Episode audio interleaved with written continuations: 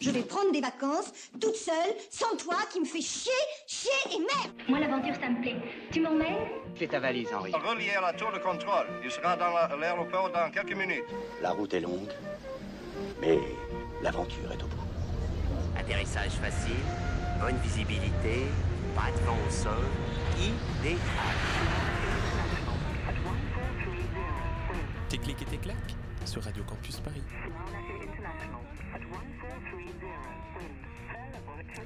Bienvenue dans Tes clics et tes claques, l'émission de Radio Campus Paris qui vous emmène dans ses bagages. Pour démarrer l'année 2019, je vous propose de prendre la direction de l'Égypte, ce pays bordé au nord par la mer Méditerranée et à l'est par la mer Rouge, mais surtout traversé par le Nil et recouvert à 97% par le désert. L'Égypte qui est chargée d'histoire et de ce fait, euh, la civilisation égyptienne a toujours fait l'objet de beaucoup de fantasmes pour les petits comme pour les grands.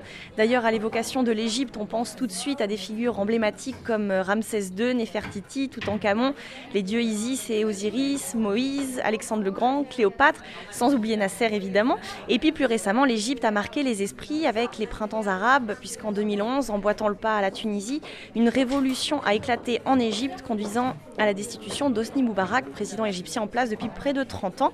Alors ce soir, pour parler de l'Égypte, je me trouve au bar du cinéma Le Luxor avec Justine, qui a passé une petite semaine au pays des pharaons euh, fin 2018. Salut Justine Salut et bienvenue dans tes clics et tes claques et bonne année surtout. Merci, bonne année à toi aussi.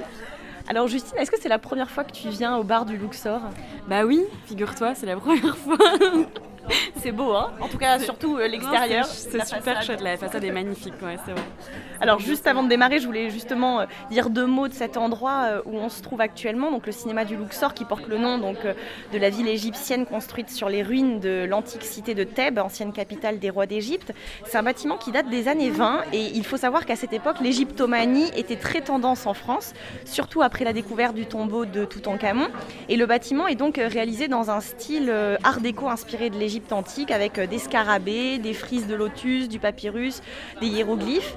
Et euh, la façade et la toiture du Luxor sont d'ailleurs euh, inscrites à l'inventaire supplémentaire des monuments historiques. Est-ce que, de ce que tu as pu observer à l'extérieur, c'est un type d'architecture qui ressemble à ce que tu as pu voir dans des vieux quartiers au Caire ou en Égypte de manière générale? Pas trop, mais moi je suis pas allée au Luxor, du coup je me dis que peut-être c'est typique de là-bas. Je sais que là-bas il y a beaucoup de temples, donc c'est possible que ça ressemble à la ville du Luxor. En tout cas, moi de ce que j'ai vu du Caire et de ses environs, ça ressemble pas vraiment. Et alors, euh, raconte-nous, euh, quel était ton itinéraire euh, exactement en Égypte? Alors, euh, en fait, on était, donc j'y étais avec ma famille et on est resté euh, une semaine, enfin cinq jours, ou six, six plutôt. Et euh, on était basé au Caire. Donc on, a, on était dans une chambre d'hôtel euh, dans le centre, vraiment ce qu'ils appellent euh, downtown, vraiment le centre du Caire, qui est énorme. hein. Le Caire, il y a 32 millions d'habitants, donc c'est vraiment gigantesque. Et, euh, et on a fait des excursions à la journée, enfin on s'est beaucoup promené dans la ville même si c'est compliqué euh, parce qu'il y a énormément de circulation et que le, code de la route n'est pas vraiment très respecté. Mais en tout cas, on euh, voilà, donc on a fait pas mal de choses, des quartiers islamiques, le quartier copte, euh, euh, les mosquées bien sûr, euh, les, les souks. Enfin, il y a un souk, le souk euh, Khan al-Khalili, qui est genre le plus vieux souk du monde. Et voilà, et puis on est parti aussi bien sûr à Gizeh et à Saqqara qui sont les deux grands sites euh, avec des pyramides. Et puis ensuite on a fait une journée dans, la région de El Fayoub qui est euh, en fait une région désertique euh, avec des villages qui sont, qui sont implantés sur des oasis. Et alors, euh, par rapport aux pyramides, est-ce qu'on peut monter dessus ou entrer euh, à l'intérieur ou est-ce que c'est pas du tout possible pour des mesures de sécurité ou de surfréquentation euh, touristique? On peut, on peut rentrer, alors on peut pas monter dessus, mais enfin si, quoique Kéops, il me semble qu'on peut monter juste à l'entrée, mais nous on l'a pas fait, et après on peut rentrer dedans, mais c'est payant. On est rentré dans un tombeau d'une pyramide à Saqqara, qui est une pyramide qui s'est écroulée. Euh, mais par contre, le tombeau est resté intact. Et là, c'est gratuit. Et notre guide avec qui on était nous a dit que c'était vraiment un tombeau magnifique par rapport à d'autres qui sont, qui valent pas vraiment la peine en fait parfois, parce qu'il y a beaucoup de choses qui ont été pillées et puis en fait ils n'ont pas gardé les couleurs, etc. Alors que celui dans lequel nous on a été, il était resté plus ou moins intact. Enfin, vraiment, c'était vraiment impressionnant. Et est-ce que tu as eu la chance de faire une croisière, un bout de croisière sur le Nil? Non, on l'a pas fait. En fait, c'est, euh, on, a- on avait hésité à, à monter sur un felouk, euh, qui sont les bateaux un peu, euh, un peu touristiques, enfin, qui, qui proposent des tours comme ça sur le Nil. Et puis en fait, on nous a un peu déconseillé. On nous a dit que c'était très touristique justement et que ça valait pas forcément le coup et que c'était très cher. Euh, pour euh, juste pas très longtemps de traverser. Et en fait, le Nil, c'est un peu décevant. Enfin, au Caire, euh, c'est un fleuve qui est, pas, un peu sale, qui est pas bordé par des paysages vraiment très beaux. Clairement, c'est la ville très très industrialisée autour de ce Nil qui est vraiment pas un très beau fleuve. Et euh, tu dirais que tu as eu un coup de cœur pour euh, quel, euh, quel site, quel coin, quel quartier en fait des, des villes que tu as visitées alors, bah, bien sûr, les pyramides, c'est juste une des plus belles choses que j'ai vues dans ma vie, je pense. Enfin, c'est vraiment très, très impressionnant. Et après, dans le Caire, il y a un quartier, moi, qui m'a vachement marqué, c'est le quartier copte. Donc le quartier chrétien euh, du Caire, qui aussi est fermé, donc c'est assez agréable parce que ça, il y a peu de voitures, enfin on peut se balader vraiment tranquillement. Et en fait là, il y a des églises dans des églises dans des églises. Enfin c'est vraiment, et il y a des restes d'architecture romaine aussi. euh, Du coup, avant de poursuivre notre discussion sur l'Égypte, on vous propose euh, à présent de faire une courte pause musicale. Quel est le titre que tu as choisi, Justine? Alors c'est Habibi de Tamino. Euh, j'ai choisi, alors déjà parce que Tamino je le connaissais un peu avant, c'est un jeune belge euh, euh, d'origine égyptienne, enfin c'est son père je crois qui est égyptien. Et, et bon, j'ai un gros coup de cœur pour ce, pour ce qu'il fait. Et en plus euh, j'ai choisi cette chanson-là particulièrement parce que Habibi c'est vraiment euh, le mot arabe qu'on entend le plus euh, en Égypte et j'aime bien ce mot, je trouve ça joli. Et la chanson est très belle. Donc, voilà.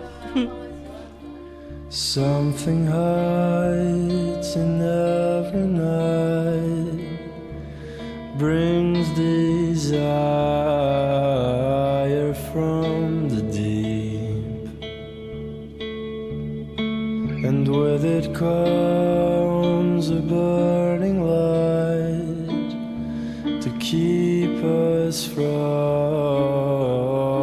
our sleep. And as the full star tries his best to make the white pearl shine, glances of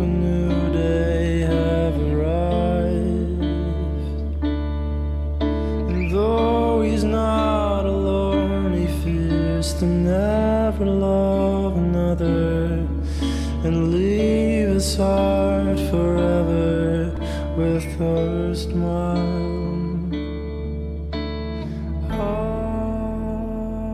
L'instant sur Radio Campus Paris, c'était le titre Habibi de Tamino. Euh, Vous écoutez toujours Tes clics et tes et ce soir avec Justine, on parle de son voyage en Égypte et à présent j'aimerais qu'on parle un peu plus de la culture égyptienne et notamment euh, culinaire. Euh, Qu'est-ce que vous avez mangé là-bas, Justine? Eh bien, en fait, ça ressemble beaucoup au mezzé libanais. Quoi. On mange beaucoup de mousse, on mange beaucoup de caviar d'aubergine, et puis beaucoup de viande grillée, du riz. euh, Enfin, clairement, c'est bon. C'est très bon. du mouton, enfin du kebab, du shish taouk, euh, vraiment des choses qu'on pourrait manger, j'imagine, euh, au Liban ou dans des kebabs. Et niveau dessert, euh, c'est pareil euh, aussi d'inspiration euh, libanaise avec des, des pâtisseries euh, très très sucrées au miel, à la pistache, des choses comme ça. Mais pas vraiment, en fait, ils sont pas très forts en dessert. Petite déception, sans la prendre de déception. non, mais non, c'est vrai qu'on n'a pas mangé beaucoup de desserts. Enfin, si, ils ont quand même des pâtisseries un peu comme des sablés, enfin, comme des pâtisseries orientales, mais beaucoup moins que ce qu'on a pu voir au Maroc. Enfin, ouais, c'est pas trop leur spécialité, la pâtisserie. enfin, je crois, en tout cas, de ce que moi j'ai vu. Et est-ce que tu as fumé de la chicha là-bas? Paraît-il que c'est vraiment euh, assez, assez ordinaire, oui, euh, que tout le, monde, euh, tout le monde fume la chicha là-bas. Oui, c'est vrai. Et D'ailleurs, il y a quelqu'un, un Égyptien qui nous a expliqué qu'ils ne disent pas fumer la chicha, ils disent boire la chicha, ils disent boire une chicha. Et parce que bah, c'est de l'eau, hein, clairement. il Y a... Et oui, oui, bien sûr, on en a dans un bar euh, avec, mes, avec mes frères, on a, on a bu une, une chicha, enfin bu une chicha, du coup, fumé une chicha. Mais Moi, j'aime pas trop ça, mais c'était pour le fun, en tout cas, c'était bien de le faire. Est-ce qu'à tout hasard, euh, votre guide vous a appris un peu à déchiffrer les, hiéroglyphes sur les pyramides comme euh, Champollion l'a, fait non, pas vraiment. En tout cas, c'est tellement figuratif qu'on peut lire euh, un peu, enfin, Mais la guide avec laquelle on était, qui nous a suivis plusieurs jours, elle sait lire le hiéroglyphe. du coup, c'est rigolo ce qu'elle nous traduisait un petit peu. Et puis, on a été dans un, une sorte de magasin avec des papyrus, vrais papyrus. Donc, ils, ils nous expliquaient un peu comment ils faisaient le papyrus, ça, c'est hyper intéressant. Et, euh, et, mon frère qui a acheté un papyrus, il s'est retrouvé avec un petit morceau de papyrus où on lui avait écrit notre nom de famille en hiéroglyphe.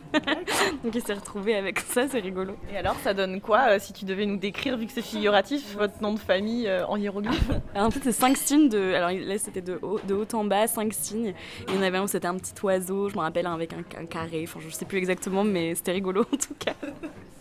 Il est temps à présent euh, d'écouter la deuxième chanson que Justine a choisie pour cette émission. De quoi il s'agit cette fois-ci? Alors, la deuxième chanson, c'est Dalda Lambari de Zaman Fabric. Euh, je l'ai choisie parce que, en fait, c'est une chanson qui est assez euh, populaire dans les dans les balles d'Hervich Tourneur et puis on a été voir un spectacle et du coup euh, ça me semblait intéressant de faire écouter cette chanson.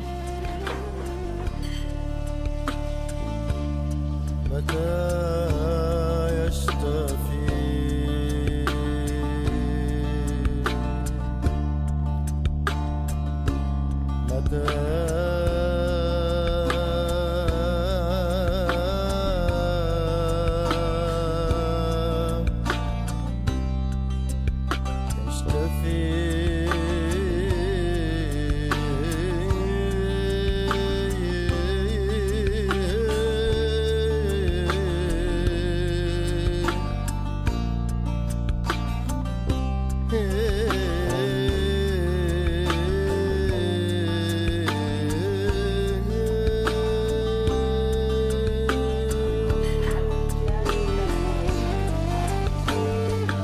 sur Radio Campus Paris, c'était la chanson d'Aldalan Bari et c'est signé Zaman Fabric.